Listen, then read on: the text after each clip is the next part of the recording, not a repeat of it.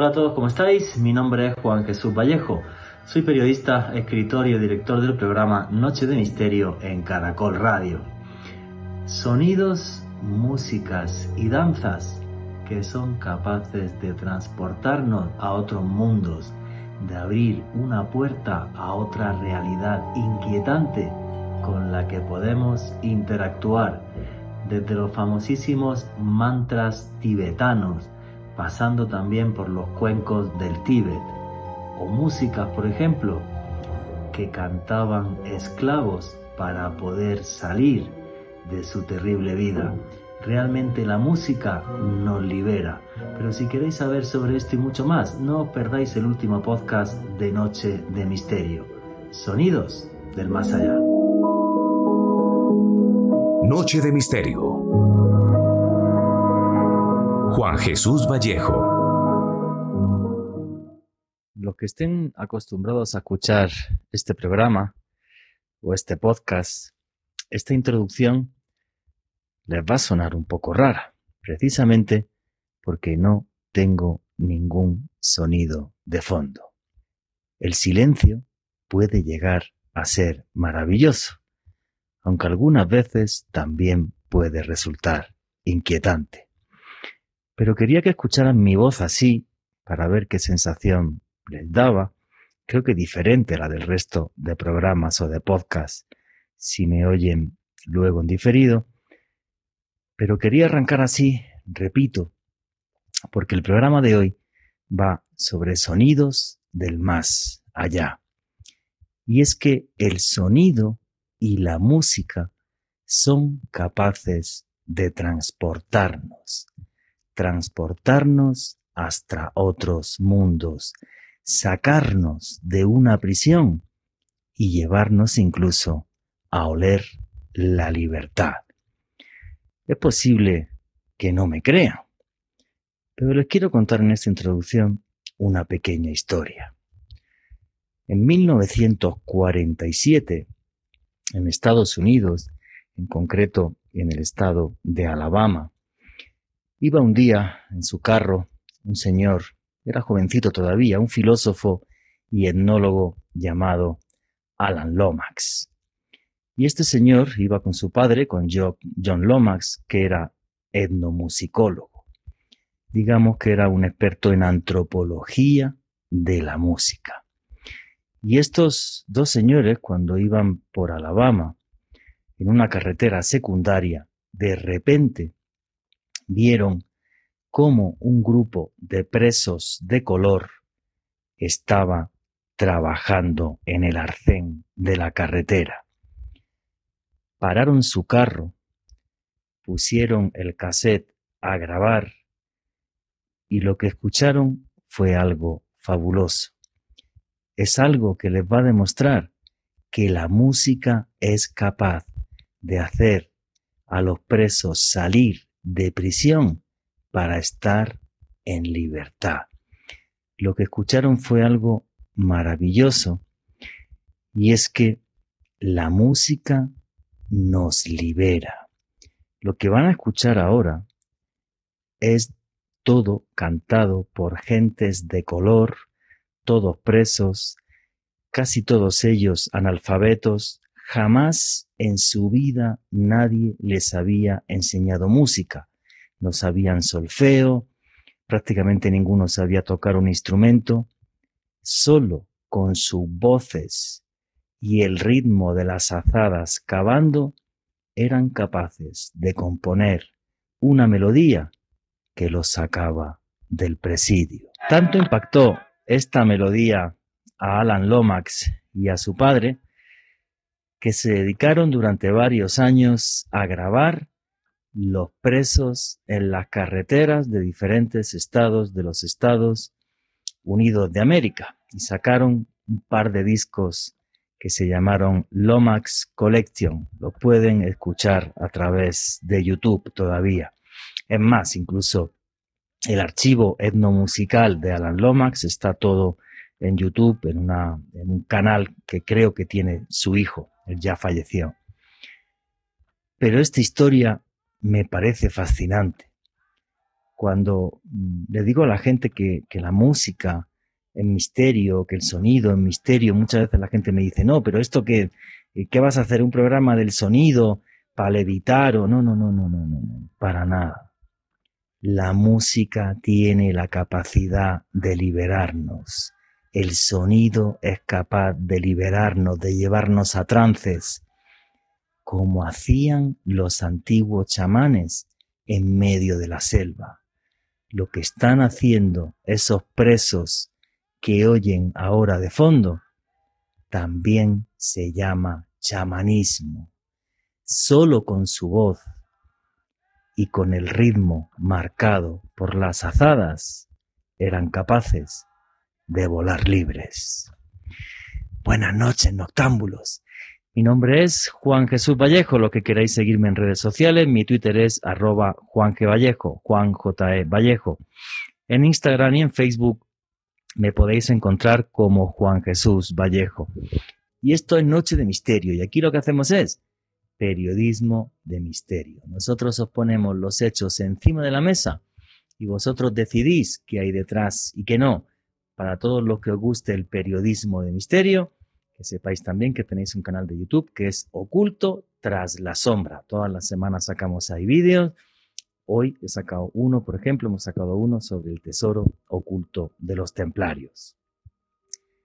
Qué historia tan preciosa me parece la de Alan Lomax. Luego leeré incluso algún texto de él, cómo defendía en sus trabajos de filosofía y de etnomúsica la equidad de las culturas. Se dedicó a investigar música que salía del pueblo, del alma en diferentes países del mundo y hablaba de cómo la música es un reflejo social, cómo todas son tremendamente importantes y cómo no hay una cultura mejor que otra. Tenemos que conservarlas absolutamente todas. Son un patrimonio inmaterial de la humanidad.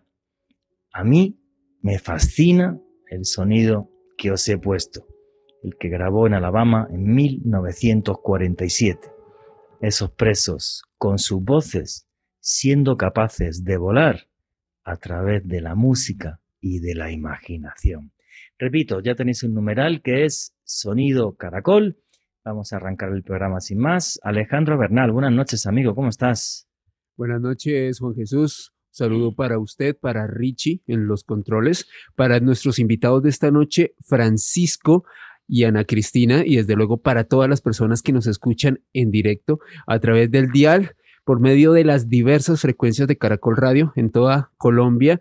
También, Juanje, un saludo muy especial para todos quienes, quienes nos escuchan a través de la aplicación para dispositivos móviles, una aplicación gratuita de Caracol Radio. Y desde luego, un abrazo enorme para todos los que nos sintonizan a través de los podcasts que estamos publicando cada semana en una lista de reproducción del canal de YouTube de Caracol Radio esta noche, Juanje, un tema muy especial para mí, como usted bien lo sabrá. Fui periodista musical, amo la música, para mí es una de las expresiones artísticas más sublimes del espíritu humano y maravillosa esa introducción con eh, el señor Lomax y este canto de liberación de los presos afroamericanos en Estados Unidos. Juanje, maravilloso. No, pues gente que tenía una vida tremendamente marginal, eh, gente que no se pudo adaptar de salir de las plantaciones y vivir en sociedad cuando eran tremendamente racistas con ellos. Y es increíble esa música, gente que no sabía ni tan siquiera solfeo. Eh, y tenemos también aquí otra persona que sabe también bastante de música, que ha estado varias veces ya en el programa, Francisco Salazar, que es psicólogo, estuvo en el, en el taller que hice de periodismo de misterio. Buenas noches, Francisco, ¿cómo estás? Juan Jesús, un saludo muy especial para ti, para Ana Cristina, para Alejandro, para Richie en los controles y por supuesto para toda la gran audiencia de este programa Noche de Misterio. Muy bien, muy contento, muy motivado con este tema. Eh, como lo decía Alejandro, eh, la música es algo de la esencia del ser humano desde su propia génesis. Ya la música estaba allí y vamos a a mirar varios ejemplos que, nos muestran eso de manera clara y contundente. Y Juan Jesús ahora estaba pensando cómo eh, en muchos programas tuyos eh, tú, tú eres fuerte con, eh, con la crítica de nosotros, los seres humanos, de nuestra condición humana en relación con el planeta, con lo que nos rodea. Y yo siempre he compartido con esa posición que tú tienes. Pero asimismo, eh, has hecho un reconocimiento maravilloso a cómo la condición humana genera algo tan maravilloso como es la música. Y en eso también estoy en plena sintonía al respecto. Creo que la música es de, de las cosas que como especie podríamos enorgullecernos si en algún momento dado tuviéramos una comunidad con la cual nos llegáramos a encontrar una comunidad extraterrestre, no con orgullo podría hablar de la música como eso que tenemos para mostrar, ocultando esas tristes vergüenzas que tenemos de otras realidades, ¿no? Pero la música es algo mágico. Sí, claro, y lo que vio Lomax en, la música es que era un reflejo social, que era un reflejo del alma de los pueblos, o sea, le daba una importancia tremenda y además se asustaba mucho con, con todo este proceso que está viendo, obvio, de, ahora leeré un texto de él, em, con todo este proceso que está de, de, una globalización absurda que acaba con lo local. Entonces, pues, bueno, me parece una historia fabulosa. Bueno, y eh, Alan Lomax fue el que descubrió, por ejemplo, a grandes del blues en la cárcel, como fue Lead Bailey y otros. O sea, el tipo se dedicaba a ir de cárcel en cárcel con una grabadora eh, grabando y luego pues esto lo pasaba en algún programa de radio, entonces los llamaban algunos presos y hicieron discos y algunos se hicieron eh, tremendamente famosos. Entonces es una historia que me parece fascinante y una historia además muy poco conocida. Fíjate, yo no sabía que el archivo suyo, estaba online y hoy esta tarde cuando lo, descubrí, nada, tenía 90, tiene 90 mil suscriptores, una cosa así. Eso sí, tiene algunos vídeos de, millones y millones de, visitas de cantantes de blues o de gente, bueno, te das cuenta cuando ves los vídeos, gente muy, muy pobre, muy humilde en, en lugares del sur de los Estados Unidos, pero claro, es un archivo que va a las raíces del blues y de ciertas músicas que ya no son solo norteamericanas, son músicas que eh, son escuchadas a, nivel mundial. Y esto, no sé, es una historia que realmente eh, me fascina. Y bueno, la que también está aquí esta noche por primera vez en Noche de Misterio, que espero que sea muchas veces más, es Ana Cristina Fierro, que también estuvo en el taller que yo hice de periodismo de misterio. Pero Ana Cristina, para toda la audiencia Patrón Noctámbulo, ¿quién es Ana Cristina Fierro? Preséntese usted misma. Bueno, muy buenas noches Juan Jesús, buenas noches Alejandro, Francisco y todos los oyentes. Bueno, pues Ana Cristina Fierro es una persona muy curiosa. Desde siempre me ha gustado cuestionar lo que veo y pues lo que no veo también. La verdad es que desde que tengo memoria y aún más por mi profesión, yo soy administradora de empresas, pero también docente infantil y es lo que más me gusta hacer porque la curiosidad y el constante cuestionamiento pues me ha llevado a explorar y a conocer muchos aspectos de la vida. Em, también a tratar de ver y sentir ese universo que no, que no se ha revelado, pero no con los sentidos materiales, sino con esos que a veces los niños son los que nos enseñan a ver.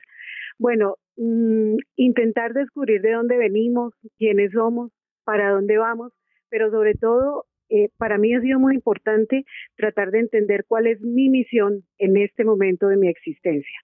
Bueno, eh, puedo decirles también que tengo algunos estudios en locución, en doblaje, he trabajado con la otra emisora nacional hace muchos años dirigiendo clubes de fans, eh, también he trabajado en Fusagasugá y Silvania con emisoras locales y actualmente colaboro con algunas emisoras online. Bueno, pero aquí Vamos a hablar, eh, como dicen ustedes, de la música y los sonidos que realmente son un lenguaje universal. Exacto. La música es el único lenguaje universal que existe.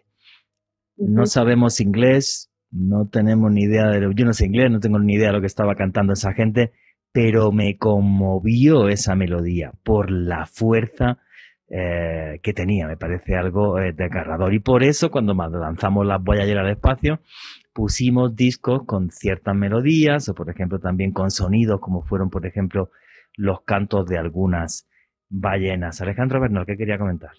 Juan G., el papel de Alan Lomax fue tan importante en la historia del blues y de la música del siglo XX que incluso Brian Eno, uno de los productores más importantes también del siglo pasado, estuvo trabajando con los Beatles y muchos otros artistas, Eno decía que es gracias a Alan Lomax que se produjo la explosión del rhythm and blues, del blues, y que básicamente sin que Lomax, o más bien es gracias a Lomax que pudieron existir que se allanó el terreno, artistas como los Beatles, como los Rolling Stones, como la Velvet Underground. Alan Lomax también trabajó con uno de los grandes íconos del blues como los Muddy Waters. O sea, estamos hablando de un tipo que básicamente gracias a su trabajo y a su eh, difusión sentó las bases para lo que hoy en día conocemos como blues y rock. Pero cuidado con esto, ¿eh? Fíjate que lo que has dicho es importantísimo. Que al tipo, como iba a ver a gente marginal, a grabarlos. Luego llevaba esto a la radio y luego la gente se hacía conocida y hacían discos y todo esto. El FBI lo estuvo investigando durante varias décadas. Hay un informe del FBI de 800 folios sobre la vida de Alan Lomax. No se fiaban de él, porque claro, ir a ver a gente de color en los años 40 a grabarlos y que luego se hicieran famosos, para algunos era una cosa hasta subversiva. O sea que el tipo estaba súper vigiladísimo. Es una cosa muy loca. Aquí tengo un texto que es que me parece eh, fabuloso. Él, escribía de, de que le parecía una barbaridad, perdón, cómo se discriminaba a unas culturas o otras, ¿no? O cómo estábamos acabando con las culturas del mundo. Fijaros este texto que me parece, perdón, buenísimo.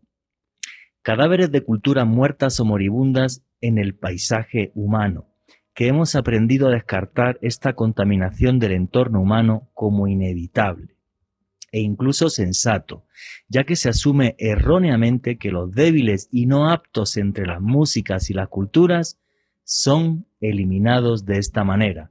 Esta doctrina no solo es antihumana, es muy mala ciencia. Es un falso darwinismo aplicado a la cultura, especialmente a sus sistemas expresivos como el lenguaje musical o el arte. Me parece maravilloso lo que dice este tipo. O sea, la discriminación no, porque el que canta es un negro, entonces ya no le hacemos ni caso, ¿sabes? O porque es que, o sea, no, y la cultura no hay ni mejor ni peor, somos diferentes y realmente esos sonidos y esa música son capaces de transportarlo a uno. Yo, por ejemplo, voy a contar una cosa así como si estuviéramos entre amigos y no estuviera aquí en Caracol que me escuchara la gente. Yo ahora que empieza la semana que va a arrancar la Nochebuena, que empieza Navidad, yo no puedo escuchar flamenco. Me pongo a llorar como una magdalena, porque me lleva a mi niñez y me acuerdo de mi familia. Entonces, en estos días que entran, tengo cuidado de no poner música andaluza de la región que yo soy del sur de España, porque me sienta mal, me da demasiada melancolía. Eso creo que es la magia y el misterio que tiene la música, que nos conecta con lo más profundo de nosotros. Alejandro Bernal. Juanje, yo creo que ese es el gran trasfondo de la música, conectarnos emocionalmente con algo lo que usted, lo que usted le pasa con el flamenco es lo que quizás a muchos otros nos pasan con, nos pasa con otro tipo de música, otro tipo de composiciones, y es que precisamente es esa esencia, esa alma eh, que permea la música, el suscitarnos una emoción. En fin, eso es eh, hasta cierto punto la labor del arte y yo creo que la música es uno de los vehículos predilectos para llevarnos a, ese tipo de emociones, Juanji. Efectivamente, luego, en cuanto lleguemos al siguiente bloque, faltan dos minutitos para cerrar este, vamos a arrancar con la historia de la música, cómo, surge, cómo Pitágoras le pone matemáticas a la música tenemos la música eh, actual, pero realmente es que la música nos acompañó desde que el hombre es hombre. Casi con toda seguridad, música también harían los neandertales y otro tipo de homínidos, porque nos sale, nos nace de forma natural Fijaros cualquier chamán en el mundo. ¿En qué apoya sus rezos? En cánticos, en notas, en formas que hacen que nuestra mente se eleve y sea capaz de llegar al más allá. O sea, es algo que es innato a nosotros. Preguntaba un noctámbulo que qué es el darwinismo social. El darwinismo social básicamente es la base del racismo lo que habla el darwinismo social es los negros en Estados Unidos son pobres es porque básicamente son inferiores a los blancos que son más listos. Esa crueldad y esa brutalidad es el darwinismo social del que eh, hacía referencia Alan Lomax, ¿no? Como cuando alguien desprecia la expresión cultural de otro pueblo por entender que es como inferior. Qué bestialidad, ¿no? Y es algo que yo creo que se ha hecho infinidad de veces y es más, lo peor es que yo creo que se sigue haciendo. Algún bruto por ahí será capaz de despreciar lo que son expresiones culturales eh, de pueblo, que todas son eh, maravillosas. Nos pueden gustar o no, una música que nos pueda gustar más o menos, pero todas me parecen maravillosas y todas además deberían de ser rescatables. Así que bueno, y vamos a arrancar con este paseo por, por, por sonidos que nos llevan hasta el más allá.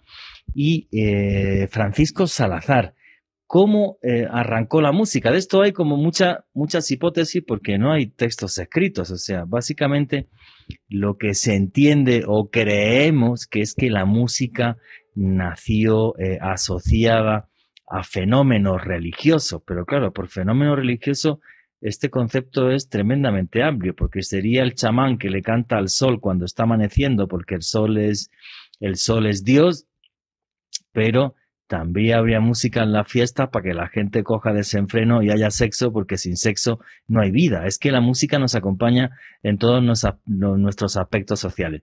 ¿Qué has indagado sobre esos orígenes de la música, Francisco? Juan Jesús, pues como lo has mencionado, múltiples posturas y teorías hay allí desde diferentes ángulos investigativos. Para nombrar algunas, eh, empecemos diciendo que hay posturas que plantean que la música está en la propia génesis, esencia, naturaleza e instinto del ser humano por muchas condiciones que, se han dado en nuestra vida intrauterina. Cuando estamos en el estado intrauterino, los sonidos que escucha ese ser que se está gestando son principalmente los latidos del corazón. Y al tener esa estructura rítmica del corazón, se está ya creando un vínculo que va a ser no solamente emocional, sino instintivo, y que después, en la evolución humana, con su inteligencia y demás, logra combinar entre inteligencia y emocionalidad, que finalmente la música combina ambas condiciones, ¿no? Una pieza musical bien elaborada tendrá que tener algo racional, algo de intelecto, pero también desprenderá un potente elemento emocional. Entonces, en ese orden de ideas, esas primeras posturas muestran cómo eh, la, génesis humana tiene incorporados los sonidos y por ende las estructuras musicales, que además, si lo vemos, son condiciones de eh, la gran mayoría de especies animales, ¿no? De alguna manera. fíjate, que, fíjate, qué dato, fíjate qué dato tan interesante has dado y alguna vez en alguna conferencia de algún amiguete escuché ese dato. La música empieza con el ritmo porque ritmo tiene nuestro corazón y si no nos late el corazón estamos muertos. Sin ese ritmo, sin ese sonido, no hay vida. Y yo me imagino a los seres humanos en las cavernas hace eh, muchos miles de años, pues precisamente con la voz y solo un palo y una piedra, con un ritmo y esa voz, hacer un canto que los llevara eh, a un trance. Cuando uno analiza las pinturas rupestres, por ejemplo, ahí sí está claro que la música era fundamental en los rituales que había para la caza. Claro, porque si no cazas, no comes y también te mueres. O sea, que esa es la, esa es la historia. Básicamente, continúa, Francisco, que te corté. Sí, no, no, no, no te preocupes. Eh, totalmente de acuerdo. Y además en ese orden de ideas vamos viendo cómo el ser humano, precisamente en esos rituales que tú comentas, empieza a tener en la música un apoyo emocional fundamental e importante. Muchos investigadores de la línea de las ciencias sociales plantean de que la música logra, por un lado, eh, fortalecer, consolidar certezas humanas y, por otro lado, atenuar, disminuir y aliviar las incertidumbres que tenemos. Y en ese sentido, desde esa época prehistórica, el ser humano tenía una mentalidad supersticiosa frente a cosas que no podía entender. cosas como el, el hecho de, ocultarse el sol y, no saber si iba a volver a salir o no, eh, fenómenos naturales que no podía dar cuenta de ellos. Entonces, como tú mismo lo mencionaste, empieza a través de los sonidos a, a buscar calmar esas incertidumbres y angustias que de alguna manera la música empieza a traerle como ese alivio para este tipo de, elementos. Y en ese sentido encontramos los autófonos que son, por ejemplo, los sonidos que se llaman en los de hueso contra piedra o los membranófonos, que ya son membranas de animales que ellos de alguna manera eh, ponían para crear los primeros instrumentos de percusión como los tambores y crear auténticas cajas de resonancia, los cordófonos, ¿sí? como el arpa. Eh, y así hay una modalidad de instrumentos, los aerófonos, como las primeras flautas construidas en piedra. Y lo mencionaste, rituales que van enfocados a no solo a, a, lo sobrenatural, sino a actos tan importantes como la reproducción, la vida y la muerte. Correcto. hay una cosa muy interesante. En, en la vida, el ser humano desde esa época entendió que la vida era representada, y tú lo dijiste ahora que hablábamos del corazón, la vida era representada a través de danzas, de movimiento y sonidos, y la muerte de estados pasivos y silencios. Y si tú ves una buena pieza musical, te va a combinar sonidos, pero también momentos de silencio. Pausa. no tiene lógica una, una canción o, una, un, un, fragmento musical que solo sea música, ¿no? Sonido porque va a saturar y no va a crear la verdadera intención. Y una cosa que has dicho que también creo que es clave para entender esto. La música nos puede llevar a un éxtasis y ese éxtasis se, se ve en la danza. La gente no solamente hace música, sino que otros danzan. Y cuando nos metemos en la música nos olvidamos del mundo porque estamos danzando y estamos en movimiento. Ana Cristina, ¿quería contar algo? Claro que sí esto que está diciendo Francisco acerca de los eh, sonidos que sirven para atenuar y disminuir incertidumbres y angustias. Desde mi punto de vista de docente de niños pequeños, fíjense que es lo mismo que hace una madre o que hacemos las madres y muchas veces los padres cuando un niño está llorando, cuando un niño está asustado. ¿Qué hacemos? Lo alzamos, lo colocamos en nuestro regazo y es un murmullo. Fíjense que con un simple cántico, que a veces no tiene ni letra, ¿cierto? Un, un murmullito podemos calmar a los niños porque los tenemos cerca del corazón, tenemos el latido, que es lo que está hablando Francisco, pero además la música, el murmullo que emite la madre o la persona que hace a ese niño, hace que precisamente se atenúe la incertidumbre y la angustia de ese bebé. Si hombre, la música te calma o la música te vuelve loco. ¿Sabéis cómo sacaron a Noriega de Panamá? No sé si sabéis esta historia. Cuando, cuando llegaron los norteamericanos y, y toman Panamá, Panamá cayó súper rápido, rodean eh, donde estaba Noriega, que creo que estaba Noriega, no recuerdo dónde estaba, que no podían entrar, algo así.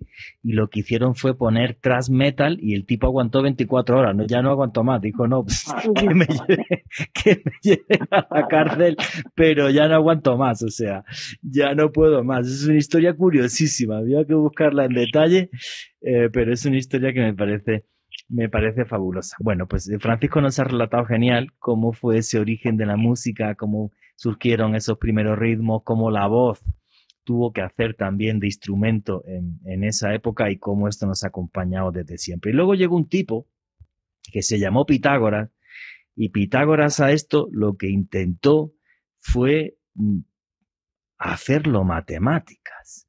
O sea, realmente demostrar que había un concepto de armonía, aunque la historia de, eh, de Pitágoras es muy curiosa porque eh, lo que decía Pitágoras básicamente con su teoría de la armonía de las esferas es que si los planetas se movían y el movimiento es vibración, el universo tiene que tener una música. Y esa música del universo está regida por las matemáticas y la música es música porque tiene una serie eh, de proporciones. Comenta la historia que a Pitágoras se le ocurre esto o tiene esta idea, aunque es una leyenda, por el famosa anécdota de los martillos de Pitágoras, que es que él estaba un día por la puerta de una herrería y se dio cuenta que el sonido que hacía cada uno de los martillos no dependía de la fuerza del herrero, sino del peso del martillo. Y a partir de ahí, pues empezó a hacer cábalas y cogió una cuerda y la tocó y dijo, pues si esto suena así, divido la cuerda en dos y entonces lo toco, entonces sacó una serie de proporciones matemáticas que yo como de matemáticas no sé un carajo, no quiero liar, pero me parece una teoría eh, fabulosa. Primero, que realmente la armonía tiene una base matemática que tiene que estar respaldada en los números, como se da en la música, para que sea música y no ruido. Y segundo, que el universo en sí y nosotros dentro del universo somos parte de esta música, una música celestial que no podemos escuchar, pero es una música celestial que existe. Me hubiera gustado ver la cara de Pitágoras cuando si hubiera podido escuchar hace pocos años los sonidos que sacó la NASA de los diferentes planetas eh, moviéndose a través del universo. No he cogido los sonidos para este programa, los hemos puesto en otros y otro día, si queréis, eh, también ponemos. Incluso la Tierra también hace eh, sonido. Francisco, ¿querías agregar algo a lo que he comentado de, la armonía de las esferas? Sí, pues dos, dos elementos, Juan Jesús. Eh, pues primero, en relación a esta interesantísima teoría hay algo muy curioso también, ¿no? Y es que precisamente Pitágoras cuando la, la, propone, la desarrolla y demás, pues por supuesto tiene como referencia nuestro sistema solar, eh, en el cual hablamos de, de, ocho planetas y hay una cosa muy importante y curiosa en lo que es la estructura de la música como tal en cuanto a, la, a, lo, a lo que es la heptatónica, porque en la heptatónica nosotros vamos a ver la, la escala musical do, re, mi, fa, sol, así. Son siete, pero normalmente en música se, se repite la, la primera, también va de última, terminan siendo ocho. Y en ese sentido, la propuesta de pensar en ocho planetas que tiene nuestro sistema solar y que la escala musical tiene de alguna manera esos ocho momentos o escalas, es de alguna manera una propuesta de esa armonía, ese equilibrio que de alguna manera, por supuesto, de manera, yo diría magistral, eh, Pitágoras propone. Y el segundo punto que quería comentar es que la, teoría de la gestalt, es una, postura desde la psicología alemana, habla de la importancia de la relación de las partes y el todo, también se adhiere y tuvo en su momento histórico una importante referencia desde la teoría de Pitágoras. En algún momento dado entendemos desde la gestal que el todo es superior a sus elementos y a sus partes. ¿Qué significa eso cuando hablamos de música? Tú puedes tener eh, percusión, un tambor, puedes tener un bajo, un piano, puedes tener una guitarra. Todos así puestos no te van a dar necesariamente algo armónico. Ah, pero si los pones en función de unos sonidos donde cada uno va a hacer cosas particulares, el todo que vas a tener es esa magia que nosotros llamamos música, ¿no? Entonces la gestal siempre va a apuntar a la totalidad de las cosas, como en su momento Pitágoras planteaba de esa armonía que se daba, de esa conciliación que había de los contrarios, ¿no? De esos opuestos que en apariencia tenía el propio sistema solar muchas gracias, Francisco. Bueno, la, primera partitura que se escribe en la historia, bueno, las partituras que nosotros conocemos con el pentagrama y todo esto, estos son de la, de la Edad Media. Pero eh, la primera vez que alguien escribe música, eh, aunque no sea de una forma tan perfecta, con lo cual se puede interpretar de varias formas, es eh, en la antigua Sumeria con una cosa que se llama el himno de Ugarit. Eh, Francisco, ¿qué es el himno de Ugarit? Ugarit es una ciudad antigua eh, del Mediterráneo cercana al norte de Siria, donde se encontró pues una pieza antigua de más de 3.200 años de, antigüedad, ¿no? Esa fue como se ha considerado pues la más antigua notación musical y en ella pues era un himno dedicado a Nikal, que era la diosa eh, de lo que era la, la productividad en, esa comunidad, ¿no? La gran dama, que además era considerada la, la compañera de Yarik, que Yarik era el dios, el dios luna. Y en ese sentido fue muy interesante encontrar que desde esa pieza musical tan antigua, estamos hablando eh, cronológicamente más o menos fue entre el año 1400 a 1200 antes de Cristo. Esa pieza musical eh, fue la primera que se evidencia precisamente la propuesta de la escala heptatónica. ¿sí? Y cómo allí se ve claramente las, las primeras nociones de armonía. Esta, esta pieza musical además tenía la, la interesante, digámoslo así, instrucción en unas tablillas adicionales que aunque no se encontraron en su totalidad, se logró entender lo que decían y eh, daban instrucciones de cómo tocar el samun, samun con doble M y con M también al final, que era un instrumento de nueve cuerdas muy similar a lo que podemos conocer hoy en día como el arpa o algunos lo incluso lo asemejan más a la propia lira, lira, perdón. Y estas tablillas de esa época daban instrucciones de cómo tocar el arpa, de cómo afinar la, el arpa y además instrucciones para que quien fuera a interpretar a través del canto este himno tuviera unas instrucciones precisas en, términos de entonación para asegurar esa armonía. No, la verdad que eh, es clarísimo y es súper importante este himno de Ugarit porque lo que nos demuestra es que la música era parte fundamental en las sociedades desde hace muchos miles de años.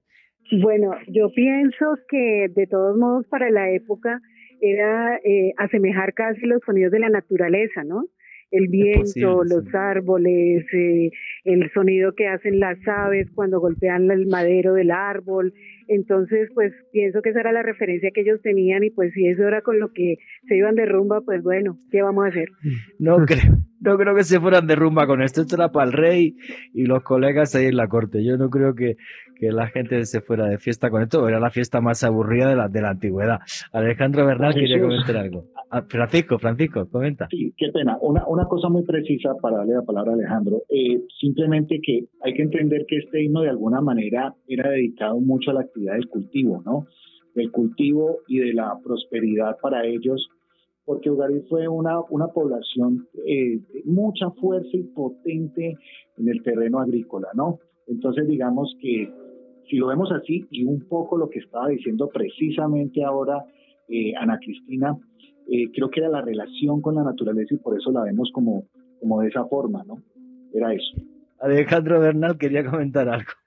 Juanje, precisamente este himno de Ugarit también eh, algunos historiadores lo denominan el himno anical, eh, esta partitura que, se plasmó en tablillas de arcilla hace, hace miles de años. Y curiosamente, Juanje, eh, desde hace, debería decir que dos, tres décadas ha habido un movimiento de world music por tratar de volver a traer estos sonidos muy autóctonos e incorporarlos dentro, dentro de la música popular al día de hoy. Bueno, el himno de Ugarit primera partitura que se escribe en la historia.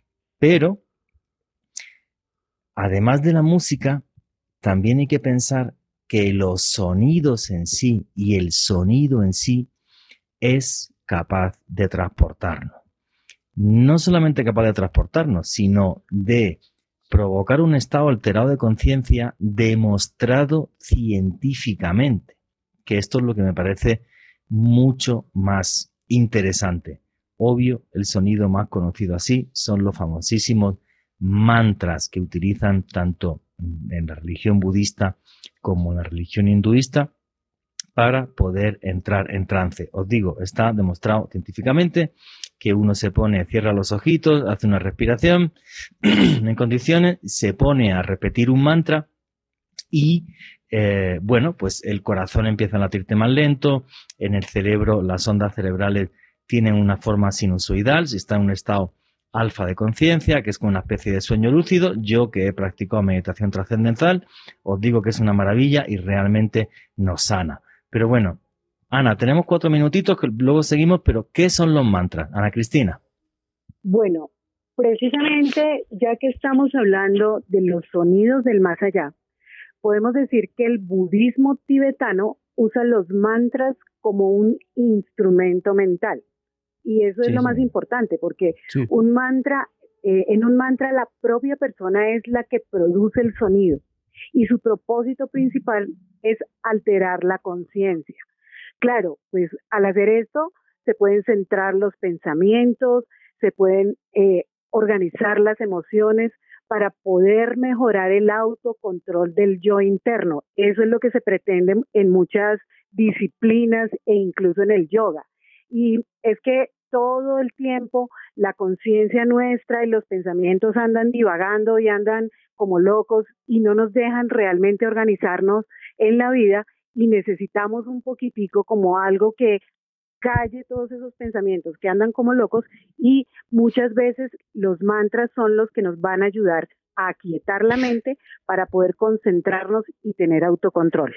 Es que eso que has dicho, Ana, es la clave. Cuando a mí me enseñaron a hacer meditación trascendental hace muchísimos años en un proyecto que fue el proyecto Coherencia, que por cierto fue muy interesante, eso lo hizo un señor, se llamaba apellido Hengling, que incluso estuvo nominado, no por esto, sino por otras cosas, al Premio Nobel de Física.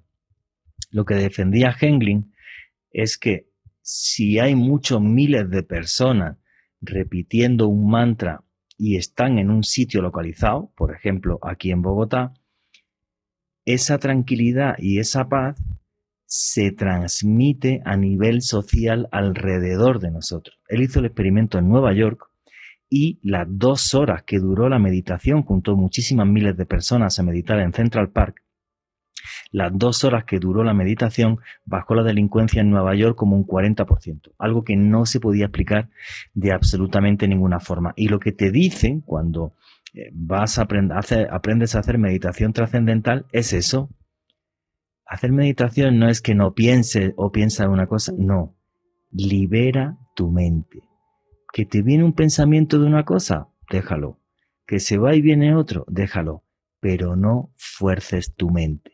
Y el problema que tenemos nosotros todo el día es que continuamente estamos forzando nuestra mente para trabajar, por, por, ser simpáticos o por mil cosas. Y entonces de repente esa quietud mental realmente es capaz de transformar el cerebro. Y eso es algo que me parece maravilloso. Me gustaría que me pusierais a través de eh, sonidos eh, caracol. Si alguno ha hecho alguna vez meditación, qué es lo que ha sentido, qué ha experimentado o si le gusta escuchar mantras para relajarse. A mí es un tema que me fascina. Alejandro Bernal, ¿qué es lo que están comentando los noctámbulos ahora mismo a través de Twitter? Aquí FJ Crespo nos comenta lo siguiente. He escuchado mantras y la que abre la glándula pineal y sinceramente no he sentido nada, pero tengo muchos déjà vu y sueños vívidos. Es algo extraño es que escuchar mantras no sirve para nada. Lo que tienes que hacer tú es recitar los mantras, que tampoco sirve para nada si antes no haces un tipo de respiración que se llama pranayama, para ser exacto. Haces la respiración, te relajas cinco minutitos, luego cierras los ojos y empiezas a recitar los mantras. Porque uno coja y escucha un mantra, no levita, ni entra en meditación, ni absolutamente nada. Nada de nada. Tiene que ser en el proceso en el que he dicho primero un tipo de respiración que se llama pranayama, cinco minutos, y luego ya al repetir los mantras si estás haciendo meditación trascendental. Y es una cosa alucinante, porque, por ejemplo, yo recuerdo la primera vez que lo hice, la sensación que tiene uno cuando notas que el corazón empieza a latirte más lento. Eso es una sensación alucinante, pero alucinante. ¿Qué más preguntas y comentarios hay? Jason Posada, maravilloso programa. El, arte que hay en cada cosa de la naturaleza con sus sonidos o cuando nuestra alma quiere hacerse notar, produce melodías que nos llevan a otro nivel de humanidad. Efectivamente, es que la música nos hace humanos, ese tipo de sonidos nos hacen humanos. Eh, lo que comentaba yo antes, ¿no? Lo que me pasa cuando digo música de, del lugar en el que nací, pues depende de cómo sea, me, me puede pegar bastante fuerte. ¿Por qué? Pues porque la música es un sistema, es un sistema de comunicación directo y nos llega directo al, alma, sin lenguajes y, sin, y por encima del lenguaje, perdón, y, y de cualquier otra cosa. ¿Más preguntas y comentarios, Alejandro? Cintia desde la Argentina, un abrazo muy especial para todas las personas que nos escuchan desde el Cono Sur, nos dice lo siguiente. Esto me recuerda a un programa de History donde teorizaban sobre el poder del sonido como algo creador y tangible. Lo relacionan con el Om hindú, Sí, efectivamente, el otro día estuve viendo ese documental. Por cierto, eh, que, está, que está genial y, bueno, efectivamente, el, poder creador del sonido y si entendemos, como decía Pitágoras, si tenía razón en esa hipótesis, que realmente el universo es una armonía que todavía no hemos sido capaces de escuchar. ¿Qué más preguntas y comentarios? Aquí Luis Guillermo Suaza, sobre la canción con la que iniciamos el programa de Alan Lomax, nos dice lo siguiente. Es una mezcla de tristeza, alegría y esperanza. Me recuerda a la canción de los esclavos en la película 12 años de esclavitud. Mm. Qué bueno, sí. Yo, creo que tiene como un toque, no sé, es como una especie de, de, melancolía, ¿no? De cuando eran libres o algo, no sé, pero, tiene una fuerza esa música eh, alucinante. ¿Qué más preguntas y comentarios hay? Don Pirobo. La música empezó hace 600.000 años, cuando nuestros antepasados en África tocaban los maderos en la noche, cocinando los alimentos a la luz de la hoguera. La música no es lo más importante, la música es lo único realmente importante del ser humano, es lo que nos diferencia del resto de formas de vida. Muy bien, una última pregunta y seguimos. Aquí Alejandro Aguirre nos dice, la música debe figurar entre las habilidades más misteriosas del ser humano. La manifestación musical en época arcaica era basada en cuestión de funcionalidad social, por lo que la música se creaba y se practicaba en grupos, nada distinto a lo del día de hoy. Qué buen, qué buen comentario es. Efectivamente, la música tiene una función social y esa función social es siempre en grupo y eso nos une como tribu. Fijaros qué tremendamente importante es esa función de la música. Bueno, estábamos hablando de los mantras que se repiten, eh, se utilizan, perdón, tanto en la religión, en el hinduismo como en el budismo para poder entrar en trance y hacer meditación trascendental. Bueno, yo creo que el, el, mantra más famoso que hay, con diferencia, es el famosísimo Om Mani Padme Hum, que básicamente cuando los monjes entran en trance empiezan Om Mani Padme Hum, Om Mani Padme Hum, Om Mani Padme Hum, no dicen otra cosa, eso de recitar un mantra es un sonido, una vibración que te lleva a otro nivel de conciencia, bueno, pues este Om Mani básicamente este mantra es un mantra de budismo mahayana tibetano. Hay muchísimos tipos de budismo y el budismo tibetano, que entiende que el Dalai Lama es la reencarnación del Buda de la compasión, en concreto eso se le llama el Avalokitesvara, ese es el budismo tibetano. Bueno, pues estos son los tibetanos los que para ellos ese Buda de la compasión se refleja con esa vibración, con ese sonido. Oye, qué diferentes son unas religiones y otras, ¿no?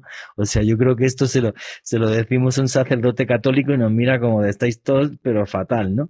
Em, efectivamente, pues este Om Mani Padme eh, famosísimo es el, es el mantra clásico, clásico del budismo mahayana cuando quieren entrar en meditación en torno a este Avalokitesvara o Buda de la compasión. Eh, Cristina, ¿querías comentar algo? Claro que sí. Precisamente yo aquí un poco en el fondo, voy a subir un poquito el volumen, tengo justamente ese mantra. Ah, los no Sí. No, no, no. Bueno, no, se, escucha. No, no, se va, no se va a escuchar. de manera muy breve, vamos a, explicar que eh, para contextualizar, ¿no? Los mantras en la cultura eh, del budismo se han extendido obviamente mucho más allá de sus fronteras. Eh, ya que el budismo pues se fundó al noreste de la India precisamente por un hombre llamado Siddhartha Gautama, que precisamente es conocido como el Buda, y ellos son unos monjes ascetas, y nosotros quizás no tenemos idea de lo que es un monje asceta, o sea, el común de los normales fuera de la gente que lo estudia. Y les puedo decir que son personas que pretenden conseguir perfección moral, purificar el espíritu por medio de la negación de los placeres materiales, lo que llamamos nosotros la abstinencia. Sí, bueno, una vida de quietud. sí, pero para, eh, que, para que la gente entienda esto, tiene que entender los conceptos básicos del budismo que los voy a contar en, 30, en, 30, en 30 segundos. El, budismo parte de una base que es dukkha y tanja, sufrimiento y deseo. Buda, Siddhartha, que era un príncipe del norte de la India, eh, que renunció a toda su fortuna y a su trono y todo, porque lo tuvieron toda la vida metido en un palacio y de repente cuando vio una persona mayor o una persona enferma fue algo, que le dio un shock tan grande que se fue a ver si entendía, era capaz de entender el mundo que nos rodeaba. Bueno, y él entendió o él pensó que hagas lo que hagas en la vida vas a sufrir, te van a pasar cosas malas, hagas lo que hagas en la vida eh, vas a desear cosas que no vas a tener. En función de esto creo una cosa que se llaman las cuatro nobles verdades y básicamente el budismo es un camino de revelación espiritual. Lo digo porque lo llevo practicando muchos años. Entonces, el tema eh, aquí es eh, muy sencillo.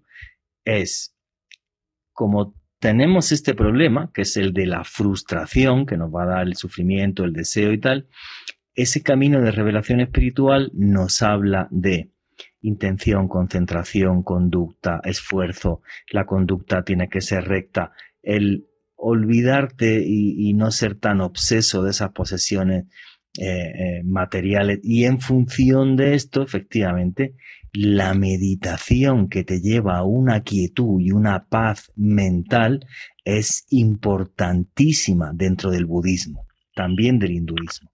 Y entonces esos sonidos de los que os estamos hablando nos ayudan a estar en esa paz y quietud eh, mental. Ana Cristina, ¿querías comentar algo más? Claro que sí. Pues eh, bueno, Juanje, porque tú lo tienes casi como un estilo de vida, pero pues como estaba comentando... un estilo de vida, ojalá, luego, luego, vamos, luego soy un desastre, o sea, tengo un Buda ahí que, que a veces que me mira al pobre como diciendo, a ver si haces algo ya, hijo, que no veas, pero bueno, eh, sí, eh, en un momento complicado de mi vida, lo único que me dio paz fue el budismo, eso es cierto, eso es incuestionable. Perdona, continúa. no, claro, y entonces, pues, ¿qué es lo que pasa? Que estos mantras de alguna manera lo que tú dices eh, lo han practicado para llegar a un estado de purificación.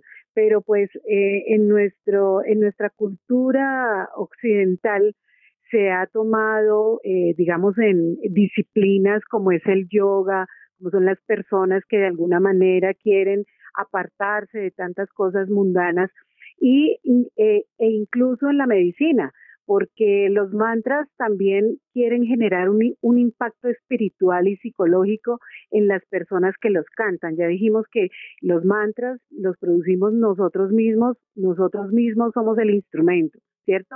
Porque los sonidos, las palabras, los cánticos pueden atraer una paz interior fundamental que es para el bienestar del ser humano.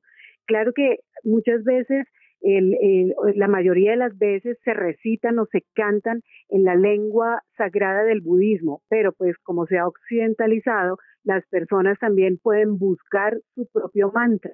Es decir, eh, hay personas especializadas en eso, yo no soy la experta en mantras, pero las personas que se dedican de pronto a este tipo de disciplinas saben que eh, pueden personalizar su mantra, por decirlo de alguna manera, ¿cierto? Para que ese mantra vibre con su propio, con la vibración de cada persona. Así como estamos hablando anteriormente, el universo tiene una vibración, cada planeta tiene una vibración, cada animal, cada planta y cada persona. Y precisamente ese planeta y todas las personas estamos como estamos porque se nos olvidó vibrar en armonía con el otro, mm. Con la naturaleza, con los animales. Entonces, de alguna manera, estos mantras bien llevados, con la preparación de la respiración, lo que tú comentabas, nos empiezan a dar ese tipo de integración con la vibración que está al lado o que puede estar muy lejos también y que simplemente causa bienestar, no solamente a la persona que lo está practicando, sino a ese a esos elementos con los, con los que está interactuando. Yo, yo quiero decir una cosa. Lo, primero, vamos a hablar de ciencia. Y realmente los estudios científicos que hay es que si tú haces meditación todos los días, se te transforma la estructura cerebral a partir de las tres semanas. Exacto. Y son estudios científicos eh, publicados a nivel mundial. Como hace, por ejemplo, leer todos los días hace que tu cerebro, tu cerebro sea mejor. Eso es un tema y el cerebro es el que manda en el cuerpo y la salud empieza por ahí. Eso es un tema que no tiene discusión alguna. Luego el tema de los mantras, porque es que hay muchas formas de hacer meditación trascendental. Por ejemplo, yo aprendí una que se llama la Védica Maharaishi. Entonces, eso es que tú vas a un ritual, te hacen un ritual allí con una florecita y unas vainas, y a cada uno de los que está allí le dan un mantra en función de tu año de nacimiento. Y, además no lo puedes compartir con otras personas. Yo no voy a decir el mío, pues porque no puedo. Eh, pero luego hay una serie de mantras, de mantras, digamos, universales, que son este Om Mani, y otros muchos que hay eh, del budismo. Entonces, si alguien quiere hacer esa meditación, son muy fáciles de, de consultar y realmente os aseguro que si alguna vez tenéis problemas de ansiedad, como yo tenía muchísimos y demás, el tema de hacer meditación es una cosa buenísima. Bueno, en este eh, bloque vamos a, a, ver si terminamos este tipo de sonidos que nos abren la mente. Y os estaba hablando de estos mantras y también en el budismo eh, tibetano se utilizan los famosísimos cuencos tibetanos, que están hechos con siete metales. ¿Nos quieres hablar de los cuencos tibetanos, Ana? Claro que sí. Bueno, se dice que están hechos de siete metales, pero también hay unos que están hechos de, doce metales. Ay, de doce, eso no sabía. Sí, hay unos de siete, hay otros de doce metales y pues la idea es que cada, cada metal representa a uno de los planetas y también a una de las virtudes. Entonces, se supone que los cuencos que son de siete metales también representan notas musicales y por eso son tan utilizados. Eh, se dice que fueron, pues la historia de estos cuencos es un poco dispersa porque no se sabe exactamente dónde se originaron, pero se cree que en la Mesopotamia hace más o menos unos 5.000 años, ¿cierto? ¿Y qué es lo que hacen estos cuencos? Se dice que su sonido pues es mágico y particular y la combinación precisamente de los metales que tienen que activan centran y armonizan los centros energéticos o los que son llamados chakras que poseemos los seres humanos. Y por eso eh, muchos terapeutas vibracionales, compositores de música para la meditación y sanación, eh, utilizan este tipo de cuencos para sus composiciones. Bueno, aquí en los cuencos tibetanos Dicen que además este sonido actúa como un láser, que eso fue algo que a mí me dejó como pensando porque ¿Como no un láser. Como un láser. Qué cosa tan loca. Sí, es una cosa impresionante porque estos tienen el poder de sanación no solamente espiritual, sino también física. Y se dice que las personas que lo utilizan, porque además hay una cosa que a mí me parece muy curiosa, y es que la persona debe tener el, el cuenco en su mano y hacerlo vibrar y sonar, pero a veces hay personas que se desconcentran porque pues llega, eh, eh, se toca el, cuenco y se empieza a rotar la baqueta para que él siga eh, prestando su sonido, pero hay personas que decía se distraen, pero bienvenida a la tecnología, hoy en día podemos buscar en internet un sonido de cuentos tibetanos que armonicen los chakras, por ejemplo, los colocamos, nos sentamos o nos ubicamos en nuestro sitio de, meditación o en un sitio donde estemos lo suficientemente cómodos y si nosotros no solamente escuchamos la vibración, sino centramos nuestros pensamientos porque ya tenemos la iniciación con los con los con los eh, con, con sonido, sí. Exacto, con el sonido que producen que producen además estos cuencos el organismo y las células empiezan a vibrar a una misma frecuencia del el cuenco y esto hace que se armonicen las células, la irrigación sanguínea y obviamente así como va a mejorar nuestro estado, eh, digamos, de, buen genio, nos va a quitar el estrés, nos va a ayudar, eh, por ejemplo, es muy, me pareció muy interesante que ayuda a personas con eh, condiciones especiales. Hablemos del autismo, personas que sufren de estrés crónico, algo que me pareció importante, esas personas que sufren de migrañas terribles, con los cuencos tibetanos logran controlar y algunas personas han dicho que termina su, su migraña que ha sido prácticamente de toda la vida, porque el sonido es tan, digamos, vibran de una manera tal que el cuerpo consigue relajarse y armonizar. Eso me pareció espectacular. No, y una cosa que me parece muy importante, eh, Cristina, el hecho de que eh, tenemos que pensar y cuidar toda nuestra salud mental. Que es que parece que nos da vergüenza decir que tenemos estrés, ansiedad y tal, y no, mira todas las cosas que pasan y las tragedias que vivimos por no hablar abiertamente sin tapujos de esto. Bueno, quedan tres, quedan tres minutitos y voy a ser súper breve para acabar este bloque porque si no, no nos va a dar tiempo a hacer todo, lo que queremos, todo lo que queremos hacer. A un señor en 1999, a Félix Roner, se le ocurrió junto con su chica Sabrina Scharer eh, en Berna, en Suiza, en 1999 que, oye, si tenemos cuencos tibetanos, ¿por qué no hacemos música con cuencos tibetanos? Y el tipo cogió esa aleación de siete metales y creó un instrumento que se llama Han. Han drum, lo podéis buscar por cualquier lado. Eh, y eh, era un tema muy loco, porque para que el tipo te hiciera uno, le tenías que escribir una carta y tenías que ir a Berna, Suiza, a por él. El aparato en sí, os aseguro que parece un ovni. Yo la primera vez que lo vi no me lo podía creer. Yo vi dos originales de los que hizo este señor, pues porque ya no fabrica más. Estuvo 10 años y yo creo que el tipo tiene que ser así como más hippie que las cabras de Heidi. Y, y nada, o sea, le da igual y no fabrica más.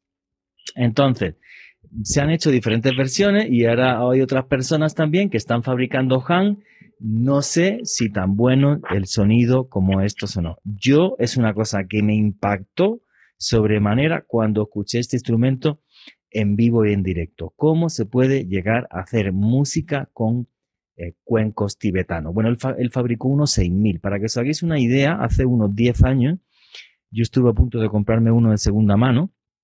Eh, valía como unos 1000 dólares esta tarde me he metido y no he encontrado nada por menos de 5.000 euros. O sea, alucina con el tema. El tío era muy hippie, pero la verdad que hubiera montado un negocio increíble si hubiera seguido, si hubiera seguido fabricando esto, estos Han a mano. Por cierto, me he quedado loquísimo porque hay un tipo en Colombia que lo fabrica. Y además, que suenan bastante bien. Bueno, a lo que voy. A mí me fascina la música de Han. Hay algunos grupos como Ham Massive que tienen millones y millones de seguidores, son una auténtica eh, maravilla. A mí eh, me encanta y lo más increíble, este instrumento es tan versátil, la primera vez que yo lo escuché, y fue dos chicos argentinos y me dijeron, no, tú has improvisado. No me lo podía creer. No me lo podía creer. O sea, es una cosa alucinante pero alucinante. O sea, este tipo me parece un genio. Ahora sí, ahora venden Handrum de todo tipo de formas y maneras, pero no es el original como este que estáis escuchando. Ese sí es el original. Cómo me encanta la música que se hace con con ese cacharro que básicamente tiene la misma aleación que los cuencos tibetanos. Es algo que me fascina. Y bueno, ahí estamos vamos a pasar de lo idílico para que veáis lo que es la naturaleza humana y cómo podemos pasar de ser ángeles a demonios en un segundo. Os hemos estado hablando de eh, los mantras tibetanos, cómo se puede entrar en meditación, hacer meditación trascendental, cómo es buenísimo para nuestro cerebro, cómo nos quita estrés, cómo nos quita ansiedad. Y ahora nos vamos a poner en el ejemplo radicalmente distinto. Imaginaron que tenemos que ir a una guerra. Amigo mío, te tocó ir a una guerra y tienes que ir sí o sí. ¿Pensáis que la música es capaz también de acompañarnos a la batalla y hacer que tengamos más valor? ¿Que no tengamos miedo?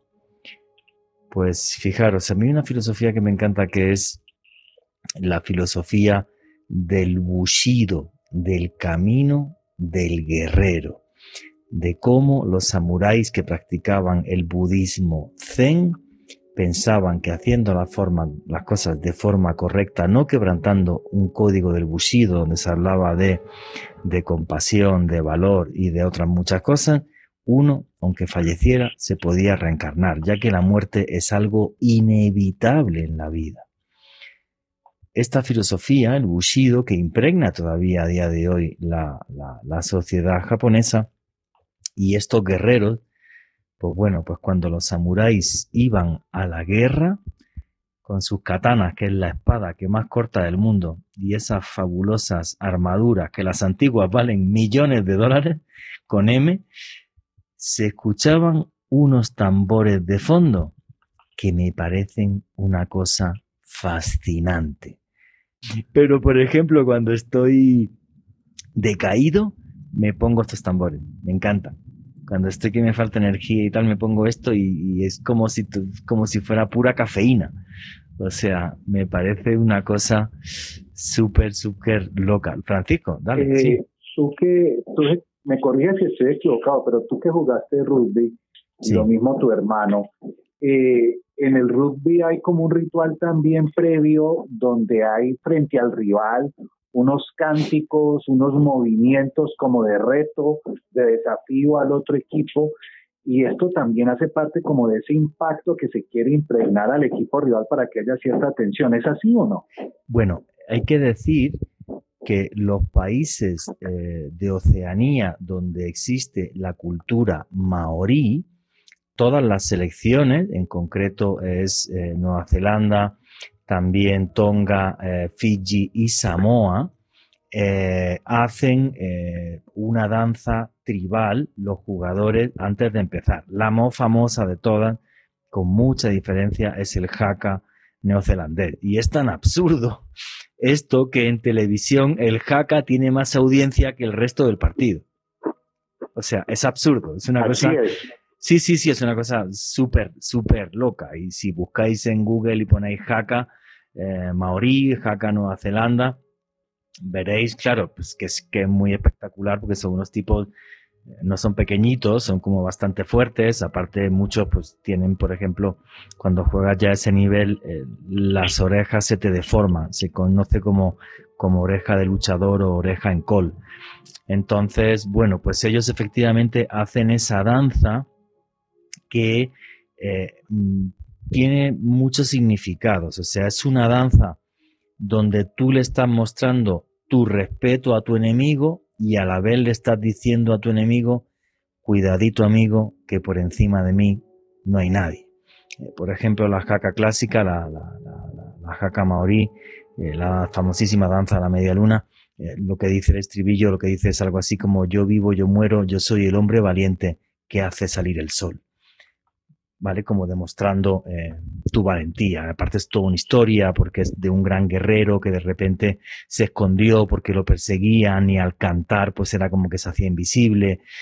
Bueno, y es, es, es un tema que sirve para muchas cosas, sirve para un tema de integración social de la cultura maorí con la cultura británica, que es la que llega ahí, creándose una nueva cultura, eh, porque blancos y maoríes todos absolutamente eh, danzan el, el, haka y repito, lo hacen todos los, los equipos eh, que son de Oceanía, que tienen cultura maorí, como pasa también, por ejemplo, con Tonga, con Fiji o con Samoa. Aunque eh, la neozelandesa es la súper, súper famosa. Bueno, los jugadores hasta entrenan la haka, o sea, y los, lleva, los llevan a ver personajes de importancia maorí para que les expliquen la haka, porque para ellos es un tema súper importante, es su cultura y es su historia y es su orgullo. Y luego encima de todo con la curiosidad que claro, por genética los maoríes son como ideales para jugar rugby, porque miden todos un metro noventa y pesan 110 kilos. Entonces, claro, pues como que se han integrado eh, súper bien. Yo todavía recuerdo, esto que voy a decir, bueno, es que me, me acabo de acordar, un poco chistoso. Yo dejé el rugby en el 97, justo cuando se hizo profesional. Yo tengo el pectoral izquierdo partido en dos, la rodilla izquierda destrozada, el codo izquierdo también destrozado. Eh, y bueno, pues contratamos al, mejor jugador maorí sub-18. Pues, mm, en aquella época, bueno, todavía no se pagaban los platales que se pagan a día de hoy. Y luego, sobre todo, una cosa, era un chaval muy joven, tenía 18 añitos y, bueno, pues em, estudiaba en la Universidad de Granada, le dábamos el curso gratis y aparte, pues su buen dinero y comida, alojamiento, todo. Bueno, total, que el chaval se vino un año, obvio, solo estuvo un año, pues porque luego con ese nivel, pues jugó Nueva Zelanda o no sé en qué, en qué más países jugó. Bueno, el tipo era enorme, era una cosa absurda. Eh, no sé, yo creo que le llegaba por el pecho y era, era gigantesco. Era maorí, llevaba siempre un hacha de piedra en el cuello, que era el, torneo, el, digamos, el, trofeo al mejor jugador sub-18 de, de etnia maorí. Y un día, tomándome una cerveza con él, eh, le pregunté, pues claro, en aquella época, justo cuando surgió un tipo que se llamaba John Alomu, que era de origen tongano, que se nacionalizó, eh, perdón, neozelandés, el tipo medía un metro noventa y ocho y pesaba 118 kilos y hacía los 100 metros en eh, 10-7. Fue el mejor jugador del mundo del rugby. Y yo le pregunté a aquel personaje, oye, pero qué enorme es este tío, ¿no? Un metro noventa y ocho, 117 eh, kilos. Y, ¿sabes la respuesta que me dio?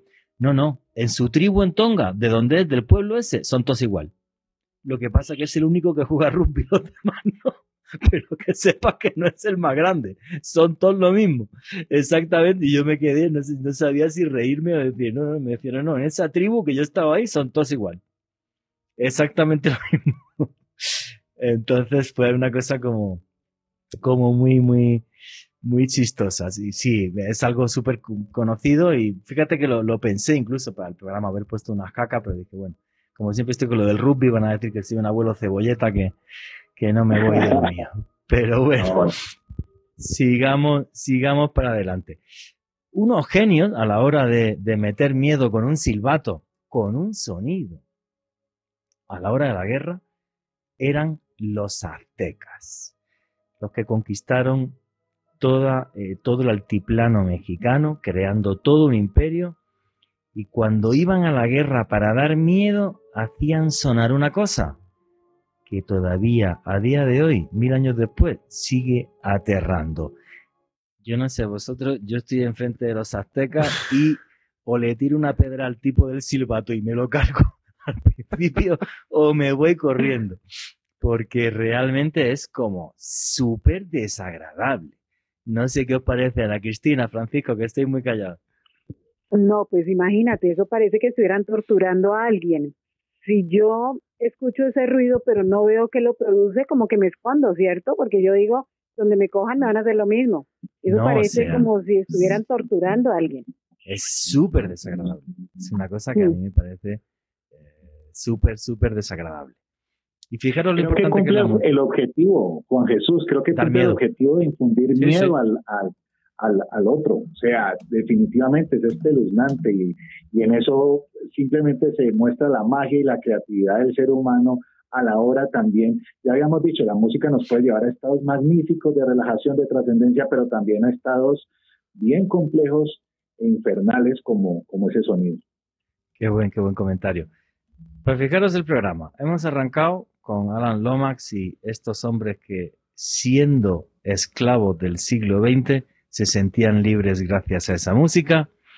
Os hemos puesto los mantras tibetanos y los cuencos tibetanos que hacen que nuestro cerebro mejore y nos quite el estrés.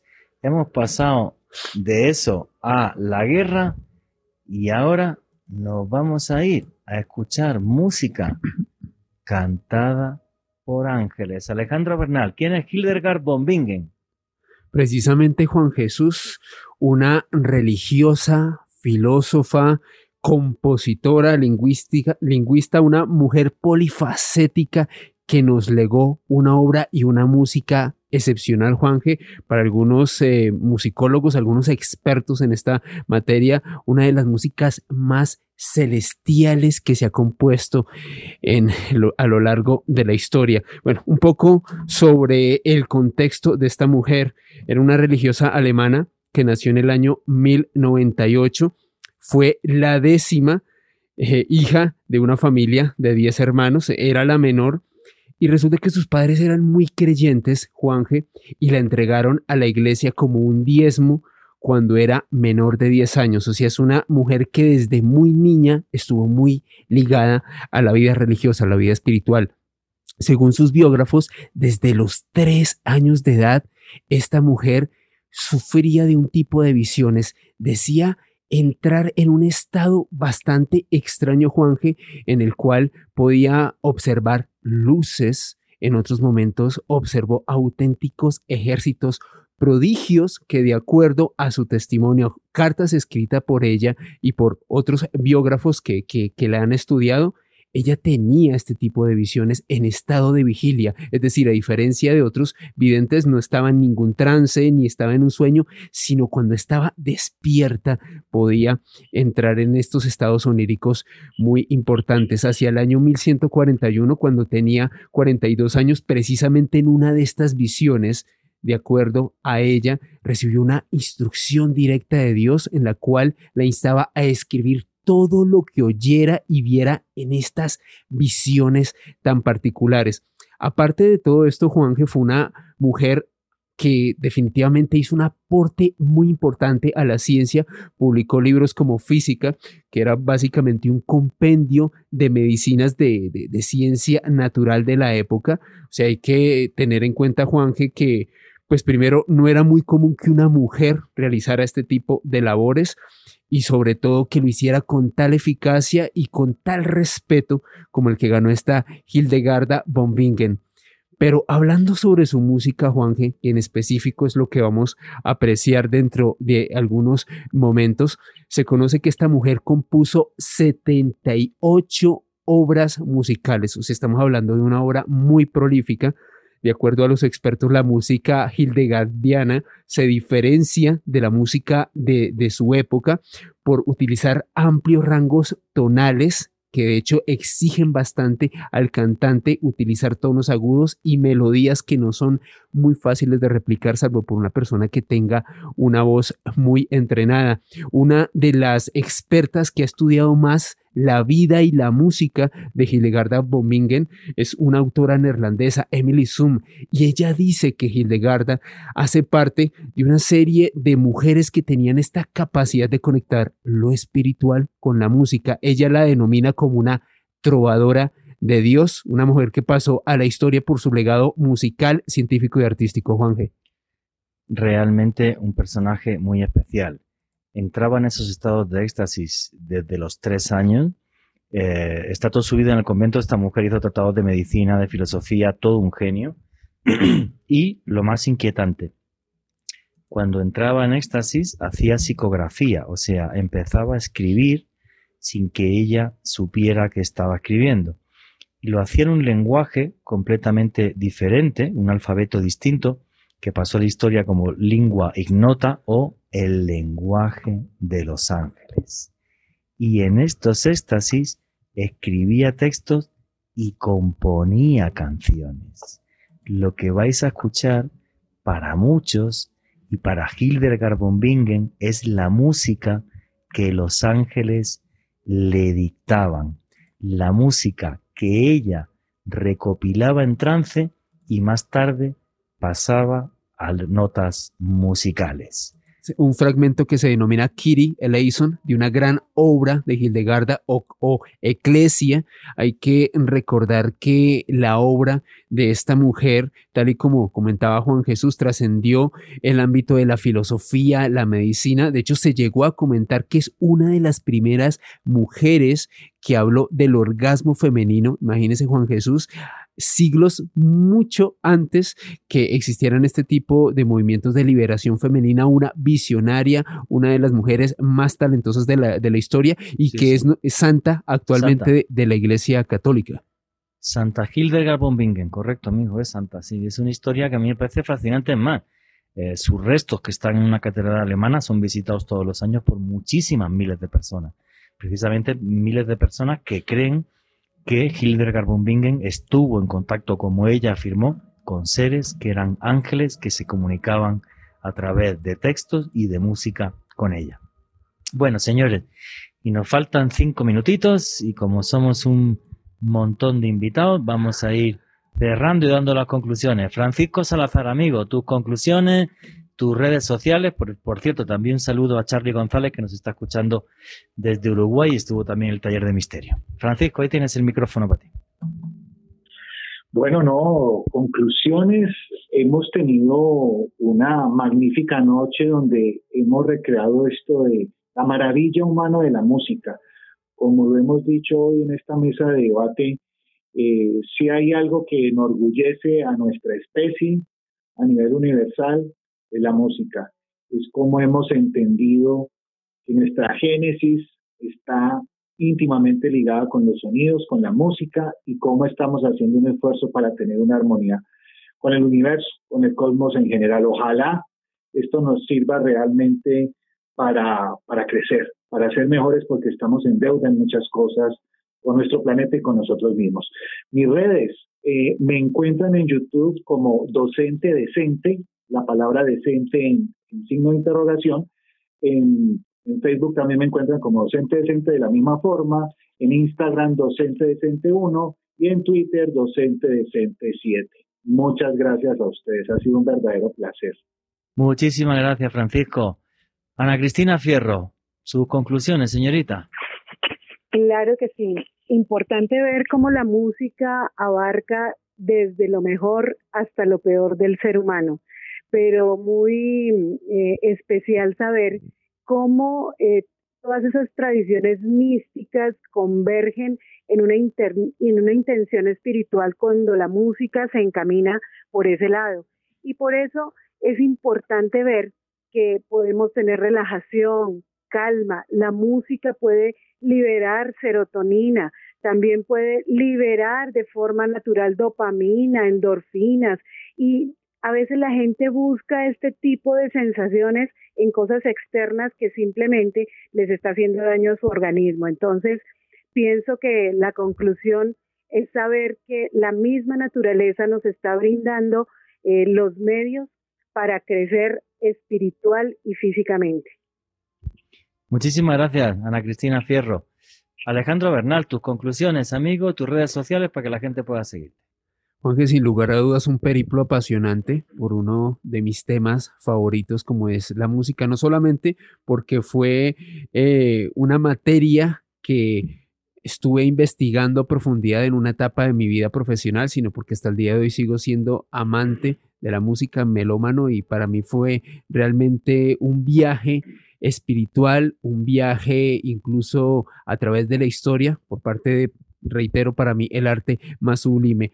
Juanje, eh, le quiero recordar a los oyentes que Noche de Misterio sigue todos estos sábados normalmente, a pesar de ser eh, fin de año. Y a propósito, a partir del lunes 27 de diciembre estaremos realizando unos especiales de fin de año aquí en Caracol Radio para que estén súper pendientes. También quiero aprovechar, Juanje, para enviarle un abrazo enorme a todas las personas que nos oyen en directo y en diferido, desearles una feliz Navidad, un feliz año nuevo, felices fiestas, que estén reunidos en compañía de su familia y de sus seres queridos. Y me pueden seguir en Facebook, Twitter e Instagram en arroba Ale Bernal Pérez con doble S. Pues yo lo que creo es que todos tenemos una melodía de nuestra vida. Y la de cada uno es íntima, única y personal. En el caso, en la mía, y acercándome a fechas como esta, pues me acuerdo de lo que cantaba mi mamá. Ese flamenco, esa música del sur de mi país, donde se mezcla lo árabe, lo africano, lo europeo, lo mediterráneo. Y son melodías que nos hacen mejores personas, que nos recuerdan lo que somos, que nos dan nuestra identidad como tribu, como parte de una familia, como parte de algo mucho mayor. Melodías que nos acompañan desde el día que nacemos cuando nos bautizan y de fondo suena algo en la iglesia, hasta cuando vamos a la guerra y tenemos que ser valientes, o incluso cuando nos vamos al más allá y estamos en un funeral. Notas y sonidos que hacen que el ser humano sea lo que sea y que nos transportan hasta otros mundos. Y nunca, nunca olvidéis que vivimos en un mundo mágico porque está repleto de misterio.